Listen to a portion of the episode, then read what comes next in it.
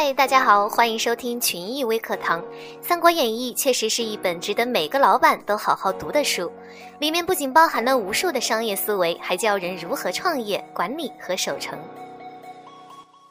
无论是开疆拓土还是创业，老板都应该学学刘备。刘备卖草鞋出身，入主成都前，大部分的时间都是寄人篱下，四处飘零，但最后他却能建立蜀国，其中有三个因素是非常重要的。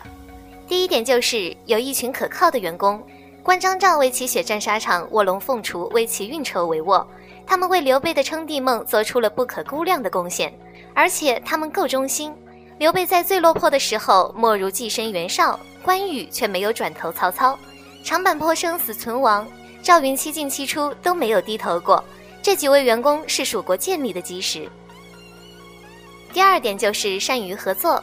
刘备与公孙瓒合作，让他出人头地，不再是一个卖草鞋的平民；和吕布合作，获得了一息休整的机会；与曹操合作杀吕布，免去了一大威胁；与刘表合作，得到了一片根据地；与东吴合作，开创了三分天下的局面。可以说，蜀国是靠一个又一个的合作建立起来的。合作不仅给刘备发展机会，而且也给了他丰富的人脉资源。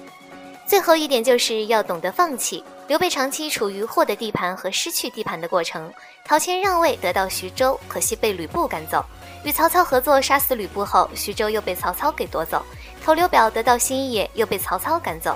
如果刘备不舍得放弃而拼死抵抗的话，也许就没有后来的蜀国。管理学曹操，想要管理好企业，老板就得学学曹操。魏国是三国最大的势力，不仅疆土最大，而且兵将数量也是最多的。但是曹操麾下有名的战将也就比蜀吴相加的还要多。如果没有高超的管理手段，曹操是万万管理不好蜀国的。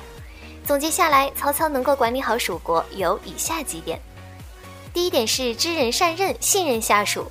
曹操手下智囊众多，猛将如云，但曹操却能合理的安排，充分发挥每个人的本事。荀攸善内政，于是曹操让他去主掌内政。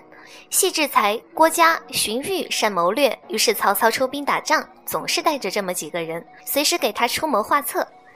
典韦头脑简单，但忠心耿耿，有万夫不当之勇。每个人都被充分的挖掘了才能和潜力，所以魏国才能凌驾于蜀吴之上。这个就如同湖北群益的积分制管理，用积分对人的能力和综合表现进行全方位的量化考核，积分与各种福利挂钩，让个人的价值得到最大化的发挥。第二点就是制度完善。尽管《三国演义》中对政治方面较少提及，但史实中对魏国的政治和法律等等一系列的制度评价却是非常高的。曹丕建立魏国后所实施的一系列制度，大多是从曹操那儿留下的，其中就包括被史家称道的九品中正制。九品中正制为陈群建议，是曹操唯才是举的制度化。摒弃了过去唯出身、唯孝廉的选拔制度，为魏国选拔了一大批人才，这才是蜀吴所没有的。守城学孙权，当企业进入稳定期后，除了开拓外，最重要的就是守城。如果连现有的都不能维持好，何谈开拓呢？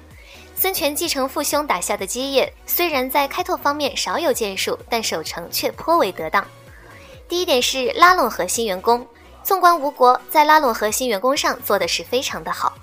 周瑜和孙策是好友，又是亲戚；陆逊又是孙策的女婿。孙权的两个女儿都嫁给了吴国重要将领的儿子。在当时，联姻是最好用的手段，而对于现在，感情、地位和报酬则成为拉拢员工的最佳手段。第二点就是稳定而持续的创造收益。守成最重要的就是让手上现有的资源可以不断的创造收益。孙策打下江东时，该地还是人烟稀少的荒芜之地，而经过孙权屯田修整，逐渐显出了鱼米之乡的雏形。可以说，对后世经济中心南移的作用是不可估量的，也显示了孙权对现有资源的利用和开发的能力。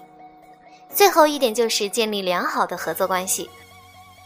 三国中，东吴的实力最弱，想要守城确实很难。孙权采取的策略是联合可以联合的一切势力，即使这个势力曾与他为敌。在对抗曹操时，孙权以荆州要地与蜀汉联合；当孙权想要收回荆州时，又暗地里与曹操联合。